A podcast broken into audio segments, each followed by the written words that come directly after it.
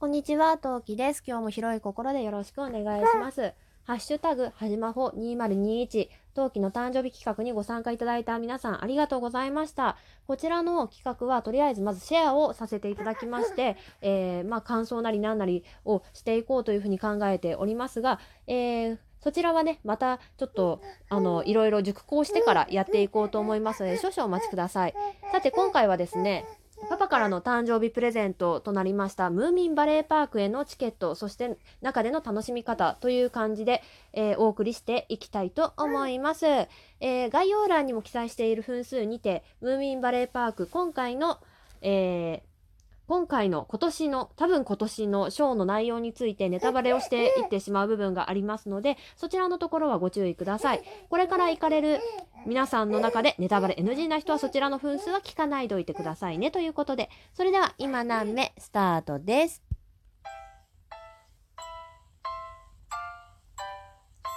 何目この番組は戦闘不能日常系ママトーカーのトウキが日々奮闘しながらお送りしていきます。というわけで皆さんこんにちは、トウキです。えームーミンバレーパーク、今回私は2度目の入国、入慶わかんない。なんだろう。まあ、あの、入園というふうになっております。1回目の入園に関しましても、えー2019年の多分夏以降だったと思うけど、秋口だったと思うんだけど、まあ、そのあたりでね、えートークを取っておりますので、ご興味のある方、そちらで、えーそちらを聞いていただければと思います。ムーミンバレーパーク自体の、えートークは、トークは3本上がっていて、で、えームーミンバレーパーク内の話、施設内の話をしてるのは、多分2本目と3本目の話になっていたと思いますので、まあ、まあ、そのあたり聞いていただければなと思います。さて、今回なんですけど、なんで今回誕生日にあえて行ったかっていうと、まあ理由2点ありまして、まあ1点目は、本当は去年行きたかったんです。本当は、めちゃめちゃ去年行きたかったっていうのもですね、ムーミンバレーパークは1年に1回、ショーの内容が変わる、変わ、変わって、変わってるのかな？わかんないんだけど、とりあえず私、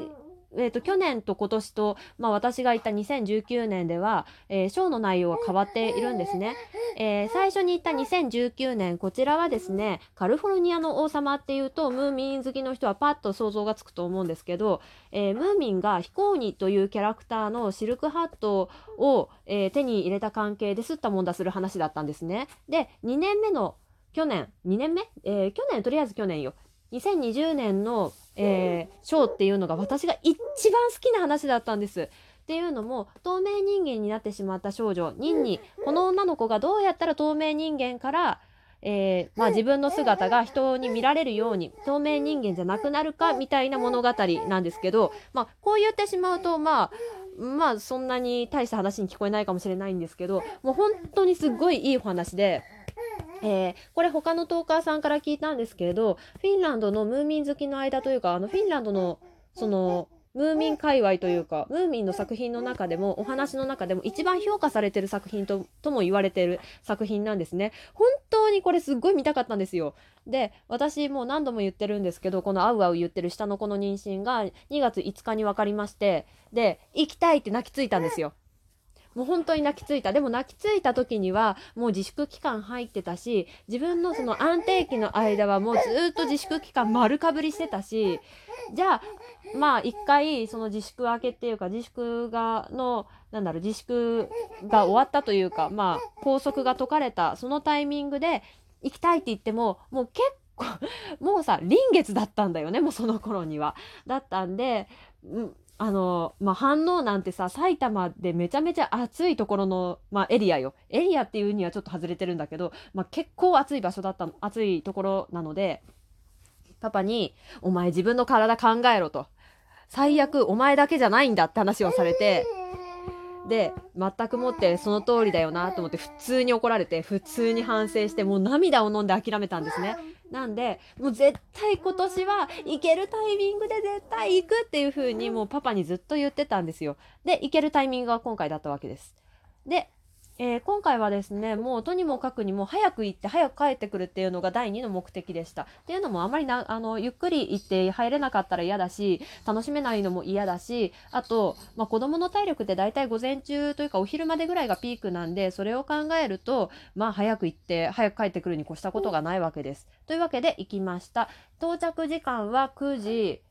えー、9時半9時35分とかまあそれぐらいに着きました。えームーミンバレーパークの専用駐車場平日無料なんですけどこの駐車場がですね9時半から空いていたんですけど空いているんですけど第一駐車場はもう満満杯でしたね。でもあれ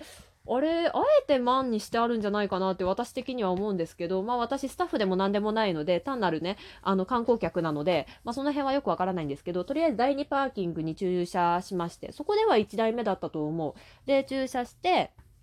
えームーミンバレーパークのメッツァの中に入っていきました。とりあえず最初はね1列に並ばされてその1列の順番だと多分5組目か6組目多分10組以内には入れていました。そこから2列に分かれます。これは普通の券売機のところと、えーネットでもともと前売りを持っている人の列に分かれます。我が家は前売り前売りをねあのすでに所有しておりましたので、えーまあ、前売り持ってる人の列に並びました。で、今回のチケットの買い方なんですが、えームーミンバレーパークは入国、てか入園券とワンデーパスの2種類があります。で、えーまあ2人でいっぺんにその有料エリアないしはそのアトラクションには参加しないだろうっていうのを最初から分かっていたので我が家は、えー入国入国ってずっと言ってるディズニーランドじゃないんだから、えー入園券大人の入園券とワンデーパスをそれぞれ1枚そして子供のワンデーパスを1枚購入していきました。確か4歳以上からが子供の料金払わなきゃいけない年齢だったと思うのでまあうちの子5歳なので普通にね子供の、えー入園券を購入しました。有料エリアは大きく4つ。ムーミンのおうちミーのえープレイスポットあと夢と夢のオーケストラ号とそして、えーちょっとね名前がわからない、えークイズラリーに参加する。これらが、えーこの多分参加ワンデーパスを持ってできるのがこの4つだと思います。あとねもう一つジップライナーがあるんだけどジップライナーははこれに入ってたかどうかはすいません。ちょっとやらなかったものでわからないです。多分ね別料金だと思うんだよなあれ。うん。そんな感じ。それでえーそうえー、とこれらをまあとにかくこの4つをやりたい人はワンデーパスを購入した方がいいです。この4つのうち3つですね、をやる人はね、ワンデー買った方がお得となっています。はい。で、えーまあ、このショーの内、ショーこの有料エリアの内容については前回お話ししていて、えー内容も変わっていないのでちょっとスルーしていきますね。で、えーまあ、皆さんね、この状況下ですから、まあ、ね、ソーシャルディスタンスとか室内とかどうなってるのてか対策どうなってる的なところは気になるところかなって思うんですけどすごくしっかりされていました。もともとなんか外で思いなんだろうみんな思い思いに過ごすような場所なのでえー室内でなんか人がうわっと溜まっちゃいそうだなっていうところは美術館っていうかそのそうですね。建物があってそのえっ、とまあえっ、とな何が言いたい？レストランエリアとあとそのムーミンのその展示エリア。ムーミンの作品とトーベイ・ヤンソンに関しての展示エリア。そしてムーミンのお家があるんですけどそれの、まあ、ツアーですね、まあ、これらが多分わりかし人が密集してしまうエリアなんですけどまあ私朝早く行ったのもあってそんなに混雑していませんでしたがムーミンのお家のツアーに限っては地下1階2階3階っていう風に実は見学ができるんですけどあまあルートはいろいろあるんですけどまあ見学はできるんですけど地下の方には入れない仕様になっていました。うん。まあこれはちょっと残念かなっていうふうに思います。地下もすごく面白いんですけどね。あとね、あんまりじっくり見させてくれません。そのいろんな人をたたくさんね回転数を良くするためだとは思うんですけどあんまりじっくりじっくりじっくりは見させてもらえないのでパッパッパッパッとしか見られません。はい、なのでまあその辺もしょうがないかなっていうふうには思います。あとねムーミンの家の中ね写真撮れなくなっちゃってたのがちょっと驚きましたね。残念ですがまあこれも仕方がないですね。はい。でえーっとあと楽しんだところとしてはうん。あとね今回、まあ、下の子がいるのであの授乳室を一回使用させてもらおうと思ったんですけど授乳室に私が使用した場所がたまたまそうだったのかってとこはあるんですけどコケムスっていう施設があってそのコケムスの中に授乳室があります。でそのコケムスの中の授乳室はですねあまり母乳のお母さんに対しては正直優しくないなっていう思うような場所でした。なので、あの、まあ、私は人目に、あまり人目が気にならないなとか、影になるなって思った、思う、思うところで、パパに立っててもらったか、パパに立ってもらう、座ってもらうような形をとって、まあ、授乳ケープ使って、外で授乳しちゃいました。っていうのも、あの、カフェ用の高めの、椅子しかなくって哺乳瓶のミルクの子だったらまあ良かったかもしれないんだけどうちの子ではちょっとあの母乳系のお母さんにはちょっとあんまし優しくないなっていうお椅子だったのでむしろ危ねえよと思ったのでそこは使用はしませんでした。はい。あとはそうですねベビーカー。ベビーカーは結構あの上の子がいてあのアスレチックエリアみたいなちょっと施設があるんですけどそこに行くご家庭的に言うとベビーカーはあんまちょっと使いにくい場所が一部あるのでその辺も気をつけた方がいいかなって思うような感じですね。で今回初めて参加したクイズラリーみたいなのがあるんですけどこれもワンデーパスの、えーチケット、チケットの料金内で遊べるんですけど、これがすごく良かったです。パークを一周すると解けるような内容になっているんですけど、えー、それが全部クリアすると最後におめでとうスタンプと、そしてクイズがあって、それに正解すると、まあ、すごいみんな100%わかるものになんですけど、最後キーホルダーがもらえます。で、キーホルダーは4種類ぐらいあって、なんか日、日ごとに、